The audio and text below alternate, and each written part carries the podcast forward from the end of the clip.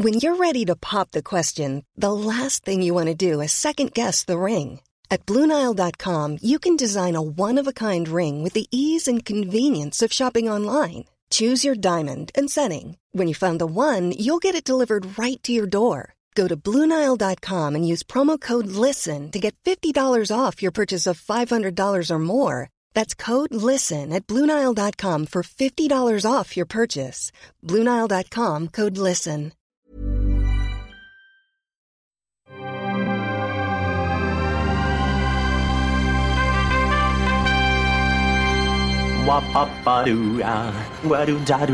Steven, arrête s'il te plaît, j'ai jamais pu encadrer Michel Legrand.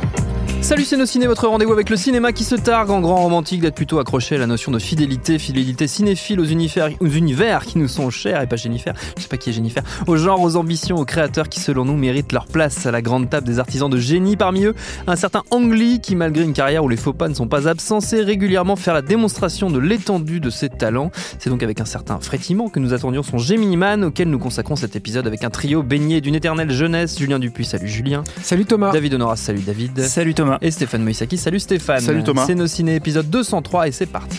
Tu fais un amalgame entre la coquetterie et la classe. Tu es fou. Enfin, si ça te plaît. Gemini Man donc nous raconte l'histoire de Henry Brogan, alias Will Smith, assassin de profession, tireur d'élite, désireux de se ranger des voitures, qui se retrouve soudain confronté à un jeune tueur redoutable et surtout capable d'anticiper à peu près toutes ses réactions. Et pour cause, il s'agit de rien de moins que son clone plus jeune. Il va donc devoir essayer de comprendre comment et surtout pourquoi cette doublure a été créée. You made a choice to do this to me. This thing that you're struggling with is fear. Embrace it and then overcome it.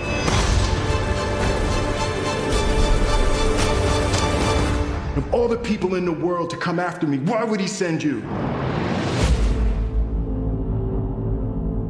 Derrière la caméra, on l'a dit, c'est Ang Lee, réalisateur entre autres de Tigre et Dragon, de Brokeback Mountain, de l'Odyssée de Pi ou encore du très beau Un jour dans la vie de Billy Lynn auquel nous avions consacré un épisode à l'époque. Et au casting, outre Will Smith et Will Smith, donc, on trouve également Marie-Elisabeth Winstead, Clive Owen ou encore Linda Hammond. Et ce laïus introductif ne serait pas complet si j'ajoutais pas que le film a été tourné à très haute fréquence, à 120 images par seconde. Et on va en parler évidemment, qu'il est visible dans ces, dans ces conditions dans certaines salles seulement en France.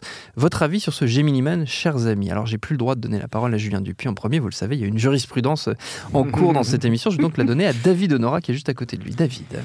Euh, oui, alors euh, bah, pour, pour parler de Jiminy Man, il faut qu'on revienne un petit peu euh, sur euh, Billy Lynn, dont on avait euh, parlé dans l'émission à l'époque avec, Avec Arnaud. enthousiasme. Si je me trompe pas. Et, euh, oui, avec, Ah, avec Arnaud avec et enthousiasme. on était trois. Euh, donc, euh, à l'époque, j'avais dit que on- n'avait pas pu voir le film dans, dans les conditions proches de l'idéal et surtout, en- on n'avait pas pu le voir en, en haute fréquence. Mm. Et, et du coup, j'avais dit que c'était un petit peu comme voir un Velasquez par le trou d'une serrure, c'est-à-dire qu'on on- on avait vu un, un très grand film, un très beau film, mais on, on ne pouvait que imaginer ce que, ce film devait réellement être. Euh, avec Gemini Man, euh, on a eu la chance euh, de pouvoir le voir quasiment dans ses conditions idéales, avec un petit défaut, peut-être que Julien en parlera un peu plus en détail tout à l'heure, c'est que le, film n'est pas projeté en 4K mais en 2K, donc la résolution est un petit peu plus faible, mais il est projeté donc dans la salle où on l'a vu, c'est-à-dire au Pâté Beaugrenelle à Paris, dans une salle qui est marketée Dolby Cinéma euh, en 120 images par seconde et en 3D. Donc c'est les, les termes. alors, le problème c'est que sur ces nouvelles technologies, à chaque fois les termes marketing changent. Donc Oui, maintenant c'est parle de 3D, 3D+, de- euh, Dolby voilà. Cinéma. Euh, et donc il existe une Dolby Cinema, c'est très différent, c'est une réalité euh, Ouais, il y a aussi sur- spécifique. ouais. Alors, donc, Mais en tout cas, c'est ces termes qui permettent d'identifier les Mm. salles euh, si vous voulez le voir dans ces conditions. Et donc en France, il y a une dizaine de salles Pathé Gaumont qui sont euh, donc siglées Dolby Cinéma 3D+, et c'est ces, ces- ces salles-là qui, Qui vont passer le, le- le dans film en bonnes 120 images par seconde. Et donc... euh, euh, pourquoi je reparlais de, de, de Billy Lynn C'est parce que pour moi, euh, Billy Lynn était euh, un chef-d'œuvre et je trouve assez intéressant le fait que justement, euh, il, est, il est déjà fait ce film avant parce que, en, en gros, euh, pour moi, il a résolu la question de euh, est-ce que est-ce qu'on peut faire des grands films de cinéma avec la technologie? Oui, il l'a déjà fait. Et là, avec Gemini Man, il est plus dans une démarche plus expérimentale Mm. qui fait que le film en lui-même, sur sa matière, euh, sur son scénario, sur certains euh, aspects de mise en scène, euh, et, sans doute décevant, en tout cas un, peu anecdotique. En tout cas, en revanche, sur la forme, c'est tout simplement du jamais vu. C'est-à-dire que j'ai vu devant ce film des choses que mes yeux n'avaient n'avaient jamais vues. Mm. Et notamment euh, bah, sur, sur des séquences d'action euh, que euh, bah, des décennies de cinéma d'action nous ont appris à concevoir d'une certaine manière et, et surtout nous ont appris à ce qu'il y a des choses qu'on ne voit pas. Oui. Notamment dans une poursuite. euh, Très souvent, le- les, les- les protagonistes, les, euh, les véhicules sont noyés dans une sorte de flou de, mouvement. Le flou de mouvement, c'est un truc euh, qui est, qui est très important. En gros, c'est le, le fait que si vous faites euh, arrêt sur image sur un film classique, euh, bah, ça, ça va être flou parce que le véhicule, il est à plusieurs euh, moments, euh, à la fois au moment où il a été, euh, il a été capté, et à tel point que même des films d'animation, par exemple pour, pour Pixar, ça a été un gros challenge au- à ses débuts de reproduire le flou de mouvement, Mm. parce que c'est comme ça qu'on qu'on interprète le, le- le La vitesse mouvement, le l'action, les, ouais. les déplacements. Mm. Et, euh, et donc en fait, dans, dans- avec Jiminy Man, on a le droit notamment à une séquence de poursuite à moto euh, qui est euh, entièrement nette. C'est-à-dire que tout est, tout est net et tous les déplacements de la moto en permanence sont complètement nets. On a des scènes aussi de, de, de, de poursuite et de combat de nuit euh, où, où on a une clarté qui est, qui est assez saisissante, des scènes... de fusillade où on, voit presque les, les balles, enfin j'exagère un petit peu mais c'est presque ça, on, et on voit les impacts avec une clarté qu'on n'a jamais vue et du coup il y a tout un euh, bah, une partie euh, inexplorée euh, visuelle euh, qui, qui s'ouvre à nos yeux et c'est ça qui est, qui est extrêmement intéressant avec le film c'est que ben, d'un coup on se dit ouais le, le cinéma d'action jusqu'ici ne pouvait pas nous montrer autant Mm. que ce qui devient possible avec cette technologie. Et c'est bah, hyper, c'est grisant, quoi. C'est- fascinant et on, et on, a, on a envie de, de, de, ben, de se dire qu'est-ce que jusqu'où on peut aller, Mm. qu'est-ce qui se passe, etc. Donc euh, c'est moi je reste d'abord là-dessus sur euh, sur ce choc de me dire euh, ouais en fait le, le cinéma on, on est loin d'en avoir fait le tour et il y a encore plein de nouvelles voies Mm. qui s'ouvrent à nous. Stéphane Euh, alors, il y, a ce, de- il y a effectivement ce dont as parlé, euh, David, qui est, qui est très important parce que c'est vraiment le, le défi de, de- d'Angly et c'est un défi de, de- aussi de narration, hein, c'est-à-dire vraiment comment, comment faire ressentir ces choses-là aux spectateurs. Après, il y a, le problème, c'est que on fait une émission qui est un peu large, on, on parle du film de manière générale pour tout le monde. Donc il y a, pour moi, il y a deux manières d'aborder le film. Il y a une manière de l'aborder comme je pense pour, problématiquement pour l'instant la plupart des gens vont le voir. C'est-à-dire euh, ils vont voir un film avec Will Smith qui se bat contre son double plus jeune.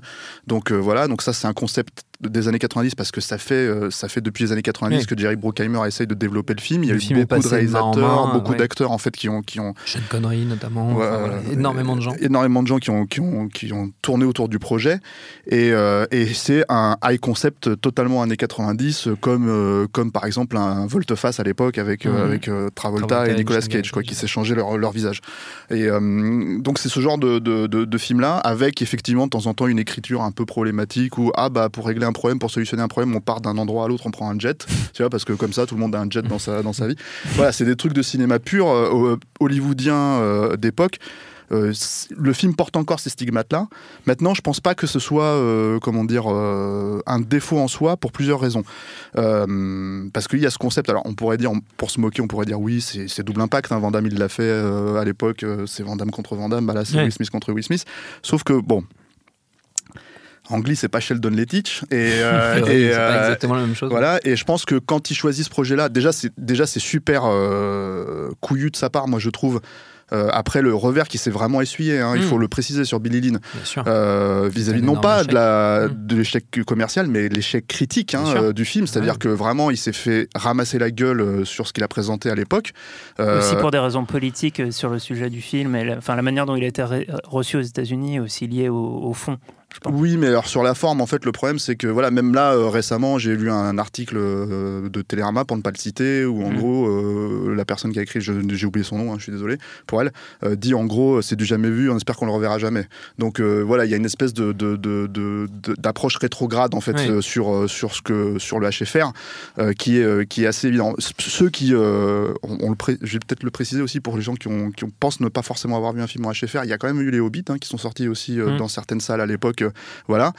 Et là, en fait, ce qui est, euh, ce qui est très intéressant, c'est que il y a un espèce de, de- y a quand même un espèce de jeu thématique dans ce que le film raconte qui est lié aussi à la technologie. C'est-à-dire, il y a l'idée de, de, de regarder qui on a été et qui on peut devenir, etc., etc., qui est quand même assez intéressant, en fait, euh, là-dedans, et qui est, à mon avis, pas innocent euh, de Mm. la part d'Angly quand il, quand il décide, en fait, de pousser les potards à fond euh, pour, euh, comment dire, euh, pour, ce, pour la technologie sur ce film-là.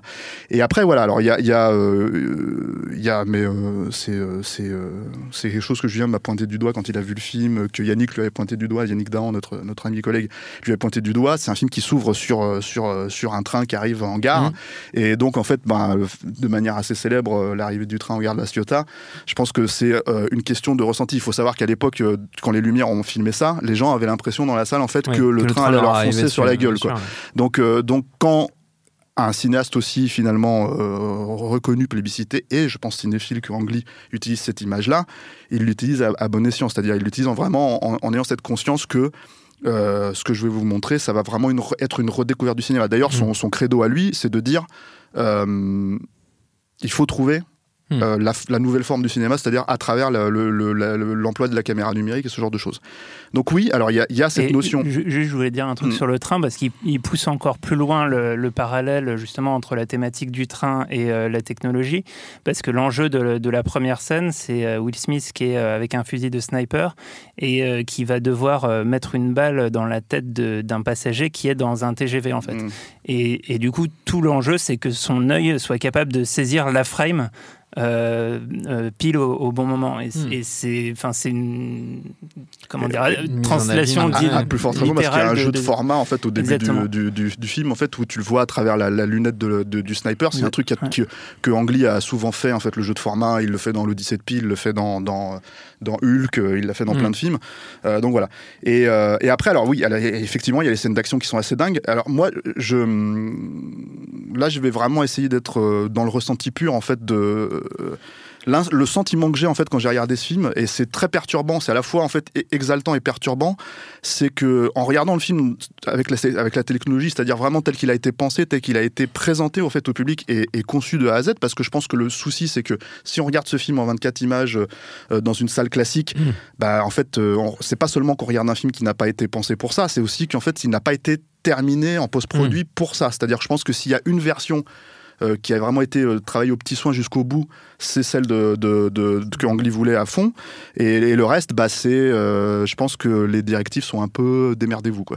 Donc, euh, donc il y a des, quand même des chances que le film soit pas bien en fait, euh, Mm. euh, même techniquement en termes de par rapport aux autres standards quoi. Mm. Et le truc, c'est qu'en termes de ressenti, bah, ce qui est assez impressionnant et perturbant, c'est que en fait, c'est de la même manière que je suis en train de te parler, que je te vois, mais il y a ce ressenti-là en fait quand on quand on regarde un film euh, comme quand on regarde un film comme Gemini Man parce que euh, il y a une approche naturaliste qui est très poussée en fait de la part d'Angly, ce qui fait que admettons que par exemple euh, pour prendre un exemple sur la scène d'action, euh, admettons qu'on qu'on ait pu voir une scène d'action de cet ordre-là où quelqu'un en fait tout simplement qui se crache en moto Mm. euh, en vrai devant toi, bah c'est comme si en fait Angly te multipliait le point, ton point de vue. En fait, si tu vois quelqu'un se cracher, il multipliait ton point de vue et du coup, en fait, les sensations que tu vas ressentir. Je sais pas si je suis assez clair là-dessus, mais il fait de la mise en scène, on va dire, avec ce que toi tu vas voir. En fait, si tu vois de ton propre point de vue un mec se cracher devant toi en bagnole ou en, ou en, ou en moto ou je sais pas quoi. Donc, la multiplication de la mise en scène, enfin, elle est, elle est, elle est, elle est démente en fait à ce niveau-là. C'est-à-dire qu'il y y a ça, mais il n'y a pas que ça. C'est-à-dire que par exemple l'enjeu du personnage de Junior, en fait, il s'appelle Junior, le personnage de Le- Will le Smith jeune, voilà. Euh, ben, en fait, c'est d'y croire euh, comme si en fait c'était quelqu'un que tu voyais en face de toi, comme si Mm. limite t'étais Will Smith et que tu voyais en fait ton propre, ton propre double en fait toi-même. Et euh, comme c'est un rajeunissement numérique, euh, alors euh, peut-être pas forcément, euh, Julien me corrigera peut-être là-dessus, euh, dans, les- mêmes technologies que, que celles que Marvel C'est- emploie. C'est pas du tout un rajeunissement numérique. hein. Ça, c'est important de le dire parce qu'il pouvait pas en fait avec ce truc-là. C'est un personnage entièrement numérique Mm. en mais, full perfor- CGI. mais performance captée. C'est de la performance capture, mais Mm. c'est pas du tout les, les- les technologies en fait de Marvel. qu'on voit chez Marvel, ouais. Voilà. Et, et du coup, en fait, on, on le- on croit totalement à la présence du personnage, tout simplement parce que, voilà, il y a- quand on regarde la bande-annonce sur Internet en 24 images secondes, effectivement, on peut voir que c'est un personnage euh, euh, retouché, mais, euh, mais, enfin, non réel, quoi. Mais, mais c'est pas du tout le cas, en fait, quand on, quand on regarde le film. Et, et du coup, en- si on multiplie ça sur tout ce que le film tente, c'est-à-dire des scènes de nuit, des scènes d'action, des scènes de, de conversation, de chant contre chant, des choses comme ça, en fait, des trucs où il va raccorder, par exemple, même dans une simple scène d'action si simple que euh, Will Smith qui envoie une grenade qui rebondit sur, sur un miroir qui repart de l'autre côté. Là déjà bon la thématique elle est quand même assez évidente quoi, Euh, même en 24 images secondes et que tu vois ça en fait avec une, telle fluidité, t'as vraiment voilà, euh, le terme marketing qu'ils utilisent, c'est immersif, mais c'est vraiment ça. Il y a une logique d'immersion où tu as l'impression que t'es en train de. T'es le quatrième sidekick sur le film, entre guillemets, quoi.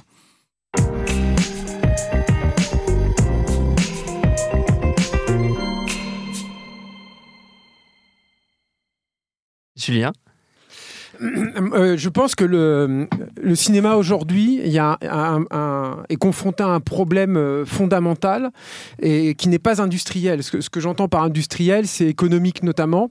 C'est-à-dire que, euh, et on n'est pas les derniers à se plaindre de ça, il y a des dérives aujourd'hui. Euh, Disney, c'est l'exemple le plus flagrant, etc., qui, qui abîment le cinéma. En tout cas, qui abîment le cinéma qu'on aime. Mais je pense que le problème il est ailleurs. Et je pense que le problème, ça fait longtemps qu'il se pose. Je pense que le cinéma, c'est un art euh, qui se définit, exclu enfin pas exclusivement, mais en grande partie par sa technologie. C'est comme ça, c'est un fait, ça fait partie de ses gènes. C'est comme ça qu'il s'est renouvelé, c'est comme ça qu'il s'est créé, c'est comme ça qu'il a trouvé sa raison d'être, c'est comme ça qu'il a continué à exister alors que la télé envahissait les, foyers de tous les gens qui allaient auparavant au cinéma. Et c'est comme ça qu'il peut continuer à exister. Et aujourd'hui, le cinéma, j'apprends rien aux auditeurs de nos ciné, il est en danger. Mm. C'est-à-dire que d'un côté, c'est vrai que l'audience euh, euh, continue à croître, mais on voit bien qu'il n'occupe plus la place qu'il a pu occuper par le passé. Il faut que le cinéma retrouve sa place. Et je pense que ça, c'est pas une problématique, j'ai même envie de dire quelque part artistique.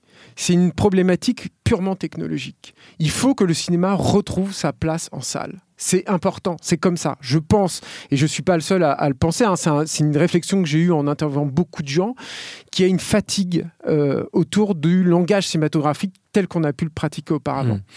Et, je pense que c'est d'autant plus euh, grave que euh, le cinéma finalement a beaucoup stagné sur euh, ces quelques dernières décennies. C'est-à-dire qu'il y a des, des belles avancées au niveau, au niveau de sonore notamment. Il y a eu cette percée en fait du relief. Et ça, on l'oublie en fait aujourd'hui. Mais pourquoi il y avait le relief à une époque et pourquoi ça tenait tant à cœur en fait à Cameron de, remettre en place le, relief? C'était pour redonner sa place à l'expérience en salle. Et il y a eu des petites tentatives comme ça, mais je pense que le, cinéma a été euh, profondément abîmé, euh, on va dire dans les années 70. Et quand je parle de cinéma, hein, je parle de l'expérience en salle, encore une fois, donc la définition fondamentale du cinéma, euh, avec en particulier le morcellement des salles. C'est-à-dire la disparition des grandes salles qui a été à peu près générale dans, dans toutes les grandes capitales en tout cas, pour, au, profit de plus petites salles. Et parallèlement à ça, un- une stagnation avec du 35 mm qui, est, qui a été remplacé après par des projecteurs numériques. Mais finalement, les projecteurs numériques n'ont rien vraiment changé à la Oui. problématique.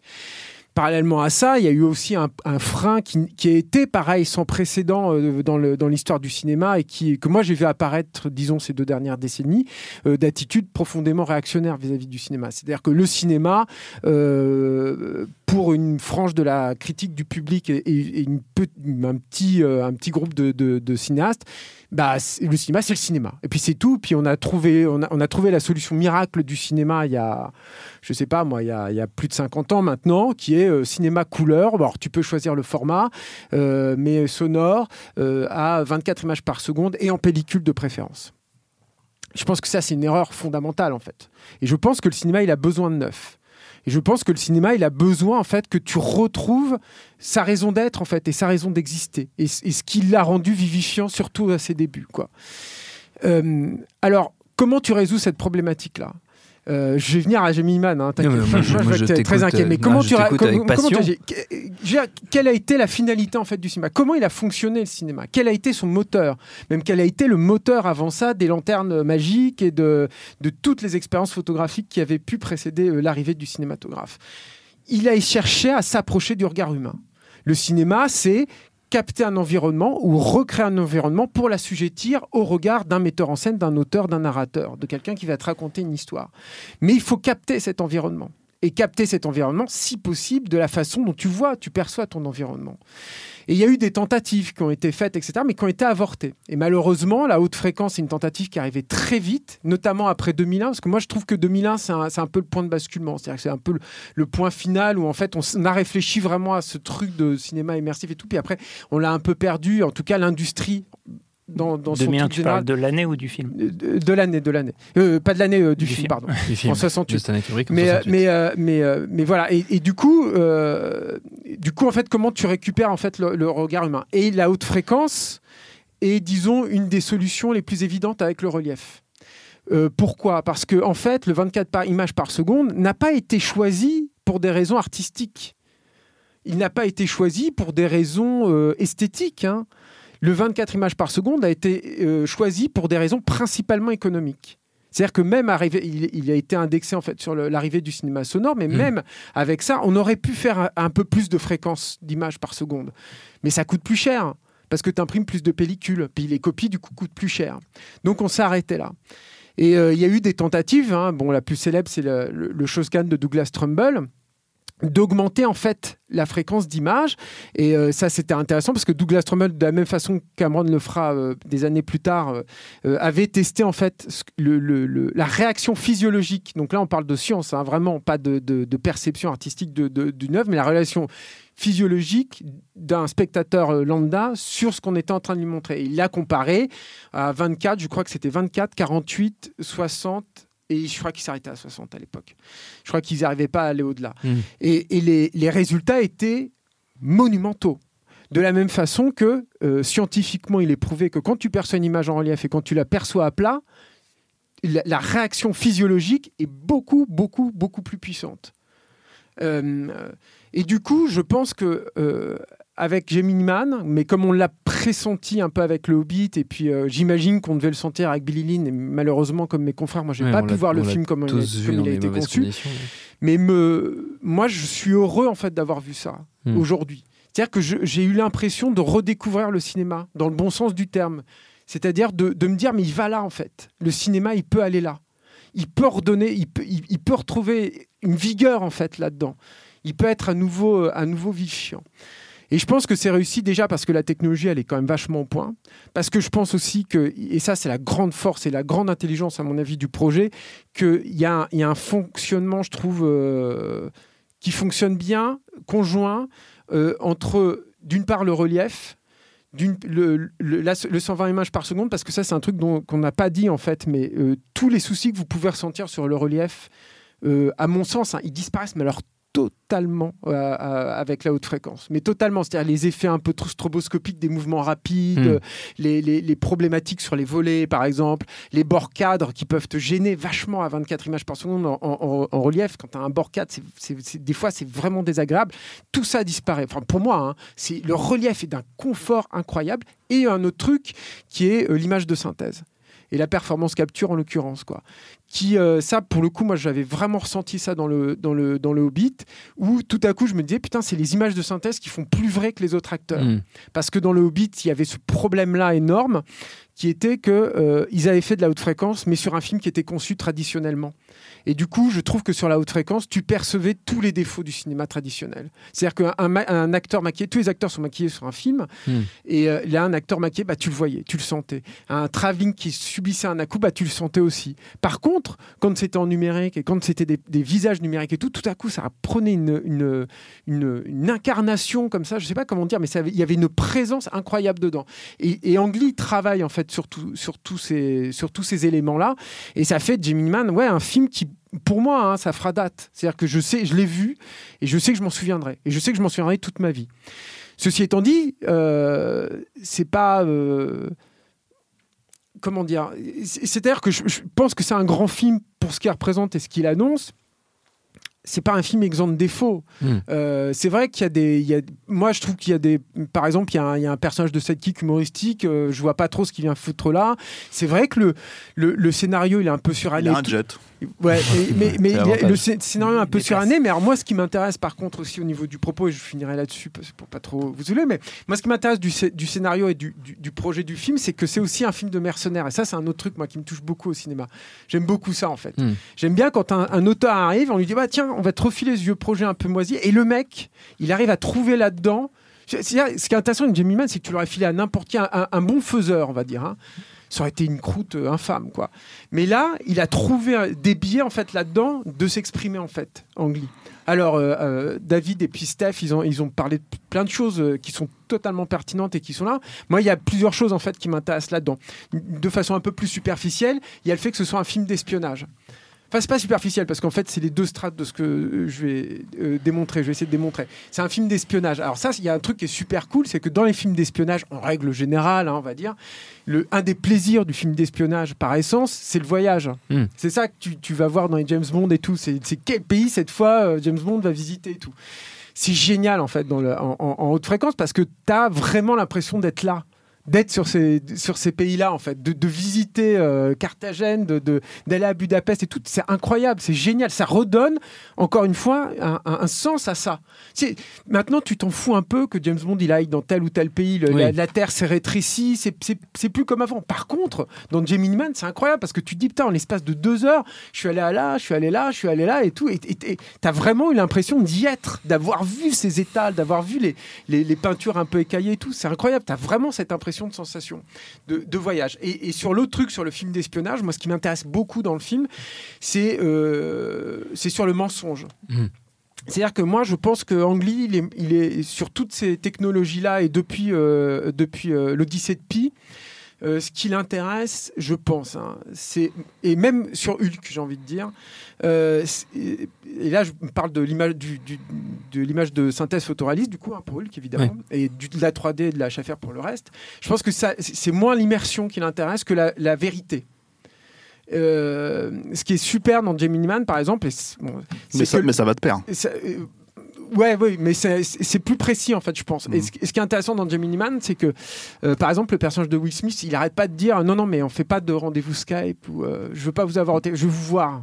Et c'est quand il voit les mecs, en fait, qui sait, est-ce qu'ils mentent, est-ce qu'ils font un double jeu, et puis quelles sont ses, ses- ses- ses- ses- ses véritables velléités et tout. Et, et avec son antagoniste principal, qui est donc son, son moi jeune, c'est le gros truc, en fait. C'est qu'il faut qu'ils puissent se voir. Il y a un mano à mano, ils n'arrivent pas à se voir, ils sont pas face à face. Et une fois qu'ils sont face à face, et ben là, ça, là, ça débloque le scénario, etc. Et évidemment, a un pendant sur la façon qu'il a de filmer. C'est-à-dire que euh, dans Gemini Man, par exemple, il y y a très peu en fait de chant contre chant, on va dire classique. Euh, vous regarderez, vous ferez attention, mais vous verrez que dans les, les discussions entre les personnages, il y a très rarement une amorce euh, de personnages Mm. quand ils se parlent l'un et l'autre et que tu changes de, de point de vue. Ce qu'il faisait beaucoup déjà dans Billy Lynn, mais qu'on pouvait voir Voilà, sans. exactement. euh, sans Dans Billy euh, Lynn, il travaillait et du coup, il travaille le gros plan et le truc de, de façon assez dingue. Et c'est aussi un des trucs où tu redécouvres le cinéma. C'était le gros truc de Spielberg. Je me souviens, il disait le, le- la télé a tué le gros plan. Avant le gros plan cinéma, ça avait une un pouvoir. Bam Quand tu voyais Hitchcock qui te foutait un gros plan, c'était bam Là, tu te disais, euh, c'est un truc puissant, quoi. Et la télé a banalisé le gros plan parce que la télé est obligée de, de- de travailler en plan euh, rapproché pour des raisons économiques, puis aussi effectives parce que nous, on n'a pas le même rapport à l'écran de télé qu'au cinéma. Billy Lynn, ça, ça qui est génial, ça redonne du poids au gros plan.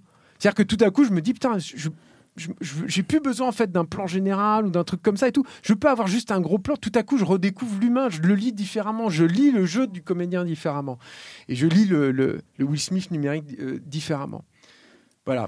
Euh, en gros, un un tout petit truc euh, juste avant de laisser la parole à David sur le, sur le Will Smith numérique. Il y a un truc qui m'a fait super bizarre, mais qui prouve aussi que c'est vachement réussi. Tout n'est pas réussi hein, dans Will Smith numérique. Je dirais qu'il y a il, y a- il est à 90% totalement réussi. Ce qui est gigantesque, c'est énorme. Alors évidemment, les gens, les détracteurs du film vont servir des 10% Oui. restants pour Mm. défoncer le truc. Ça, c'est logique. C'est énorme. C'est énorme ce qu'ils ont fait Weta avec ce truc-là.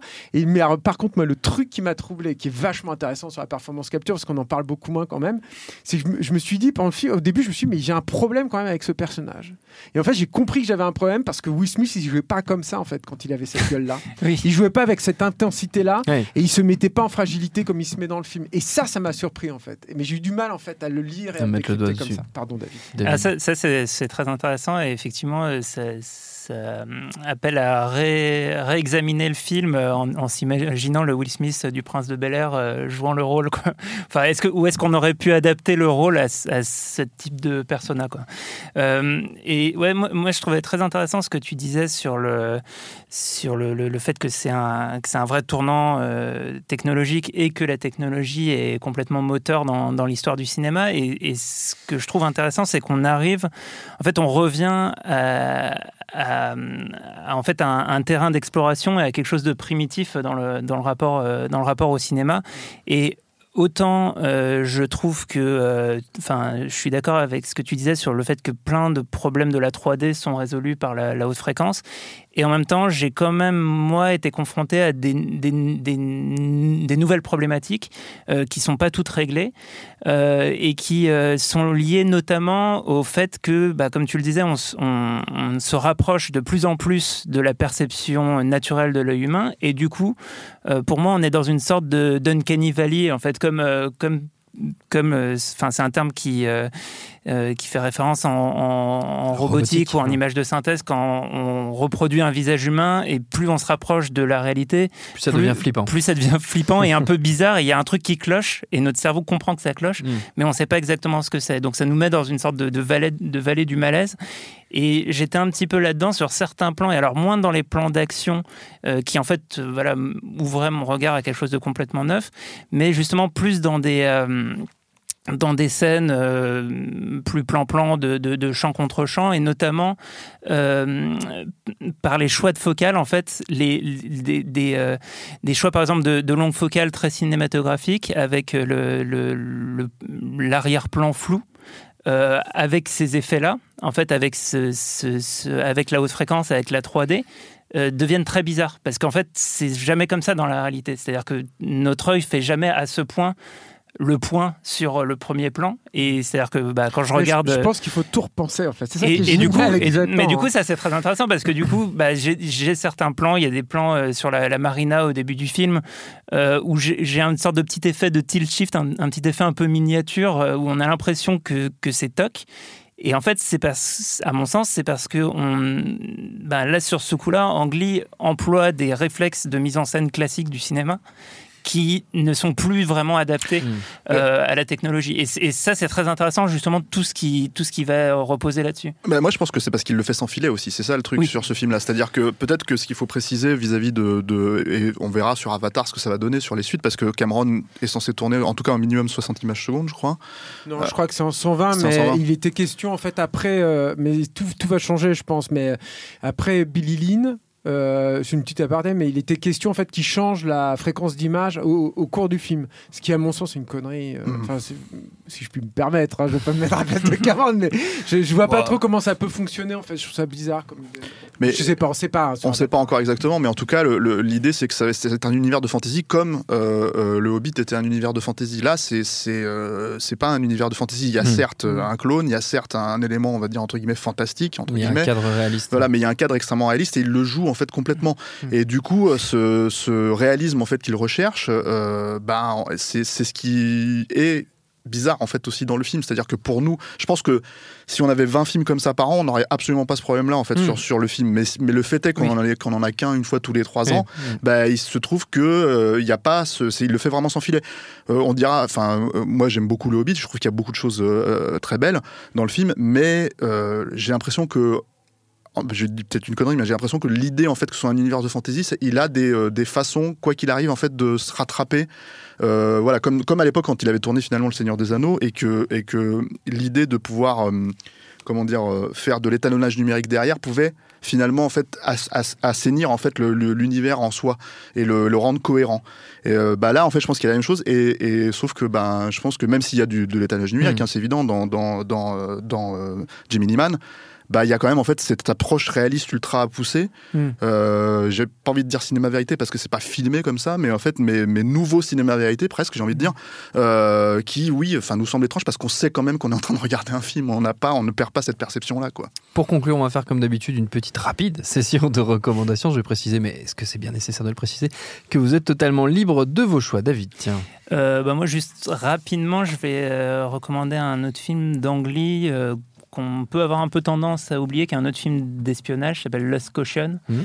euh, et qui est, euh, qui est un film très intéressant justement sur les, euh, les faux semblants, les jeux de dupes, etc. Et, la, la proximité entre les personnages et tous les enjeux moraux que ça peut avoir.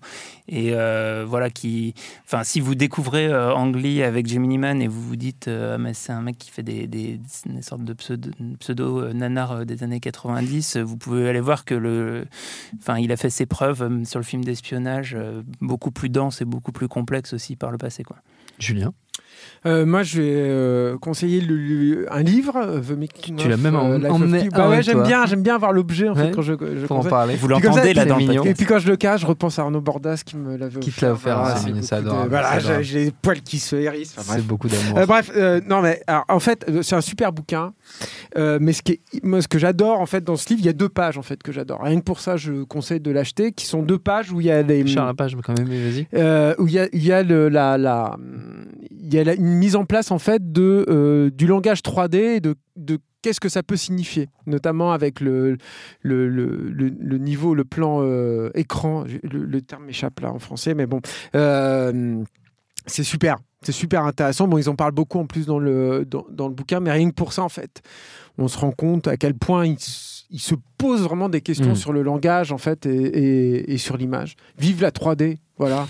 non, mais je suis très énervé vers les gens Re- qui, qui disent c'est c'est 3D, c'est gadget. Redis le titre du bouquin. The Making of Life of Pi, euh, tout simplement. Très bien. Au paille. Tout à Paille.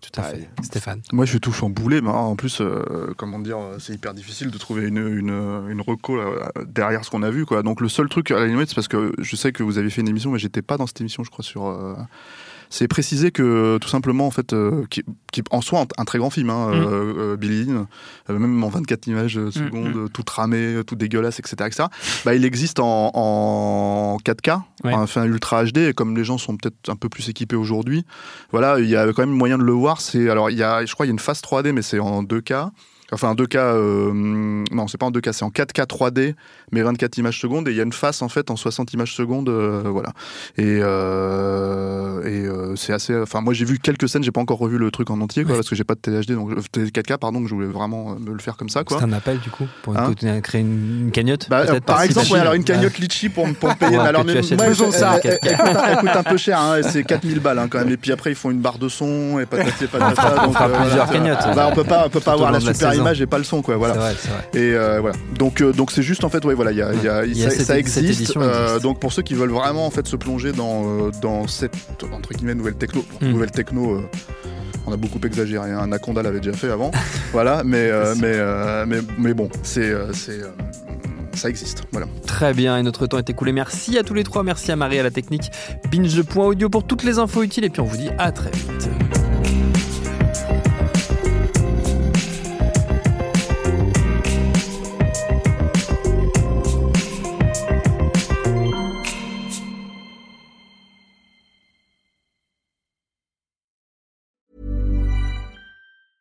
Mom deserves the best, and there's no better place to shop for Mother's Day than Whole Foods Market. They're your destination for unbeatable savings, from premium gifts to show-stopping flowers and irresistible desserts. Start by saving 33% with Prime on all body care and candles. Then get a 15-stem bunch of tulips for just $9.99 each with Prime. Round out Mom's menu with festive rosé, irresistible berry chantilly cake, and more special treats. Come celebrate Mother's Day at Whole Foods Market.